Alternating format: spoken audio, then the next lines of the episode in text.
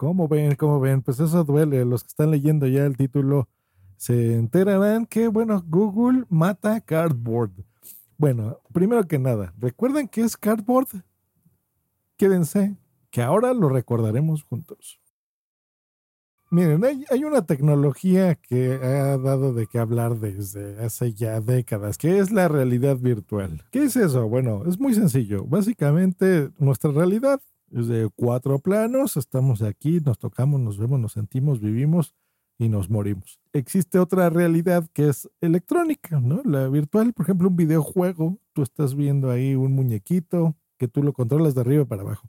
Pero qué tal que te pudieses tú meter dentro de ese universo y estar dentro de esta realidad virtual. Bueno, ¿cómo lo podemos hacer? Con unos lentes, con unos lentes de realidad virtual.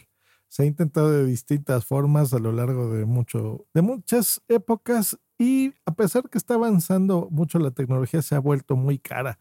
Ahí es en donde Google entró con Cardboard en lugar de utilizar estos lentes que incluso se pusieron de moda hace como dos años, recuerdan, que, eran de mala calidad, que sacaban muchos de plástico y tú ponías ahí tu teléfono dentro de este visor y podrías ver muchos elementos muy interesantes. Pues bueno, Google lo que hizo fue que en lugar de que eh, tuvieses que comprar un elemento extra que se conectara a una computadora o a tu teléfono, como algunos lentes que sacó Xiaomi, pues bueno, tú mismo pudieses armarlos de forma muy económica con ¿qué? Cartón, de ahí el nombre de cardboard. Entonces, con cartón poder construir tú mismo tus lentes o comprarlos muy barato. ¿Cuánto es muy barato? Costaba como un dólar. Bueno, lo regalaban en todos los eventos de Google, pero si no podías, podías ordenarlo en, en un dólar.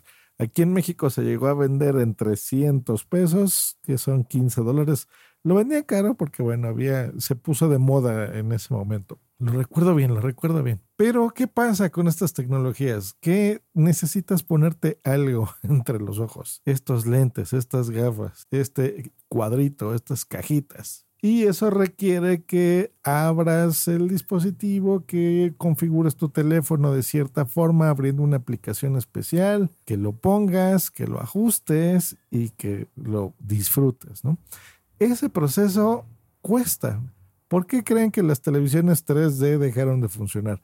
Básicamente por lo mismo, porque tú tenías que ponerte estos lentes y fíjense, esa era una forma más sencilla de hacer. Sacar de un estuche unos lentes polarizados especiales, te los ponías para tu televisión y bueno, podías disfrutar esta tercera dimensión. A mí me gustaba, la verdad que me gustó. Tuve una tele 3D. El problema era ponerte ese accesorio. Y les está hablando a alguien que desde los 17 años usa lentes porque los necesita para ver. Entonces, ese es el, problema con la realidad virtual actualmente, que es complicado desarrollar sobre ella. Eh, y Google, pues bueno, desgraciadamente cierra otra cosa más que Google cierra. Porque así es especialista Google, ¿no? Nos emociona eh, con, con, cosas que entran con fuerza, como Google Hangouts, como Halo, Google Plus, Inbox, eh, muchas cosas. Esperamos que no sirva FeedBurner Google, pero bueno, muchas tecnologías que desarrollen, que las impulsan fuerte, pero la gente no las utiliza y bueno, pues una empresa está también para ganar dinero, así que la cierra. Ahora, no lo cierra así nada más y nada más, sino que eso es lo bonito.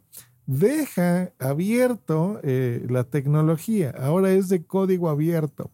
Mm, eso es distinto a abandonar una tecnología y la otra, o abandonarla completamente, y la otra es ceder esta tecnología de código abierto. Entonces, hay un repositorio en GitHub que puedes entrar. GitHub es una plataforma muy famosa para los programadores. Ahí básicamente suben todo lo que desarrollan. Los de software libre, que no necesariamente es gratuito, es libre. Y pues libera todo este código de la tecnología SDK. Esa es una muy buena idea y maravillosa noticia porque eh, gente que le guste y que realmente encuentre la forma en que cualquier usuario utilicemos estos tipos de gafas o se le ocurre algo, a lo mejor un, una pantalla especial como, no sé, como lo que hizo Nintendo en su momento con el 3DS. Eh, a lo mejor recuerdan eso, que fue una tecnología en donde podrías ver esa como tercera dimensión, incluso sin lentes, ¿no? Algo que se les ocurra en el futuro, pues bueno, ya es libre ya no habrá que pagarle millones y millones y millones de dólares de licencia a una empresa tan grande como Alphabet. Eh, bueno, digamos Google, porque es lo más común, pero lo, correcto es decir Alphabet, que es la matriz de todo esto, y pues desarrollarlo, desarrollarlo y implementarlo para, para el grosso de la gente. Una lástima, porque es una tecnología que a mí me llamaba la atención más con Daydream. Daydream era básicamente lo mismo, nada más que con lentes no tan de juguetes, sino un poco más elaborados. Incluso se los encargaron a, Xiaomi. Necesitas un, un teléfono muy potente, eso sí, para que funcione. Un poco más avanzado que lo que es Cardboard, pero bueno, basado en lo mismo. y básicamente la idea era ponerte unos lentes y pues ya para qué te compras una televisión de 120 pulgadas si tú puedes simular virtualmente que tienes una televisión de 120 pulgadas. Básicamente esa, es, esa era la idea en Daydream. Y poder ver, incluso instalar aplicaciones de streaming como HBO, eh, Netflix, YouTube y demás y funcionar así.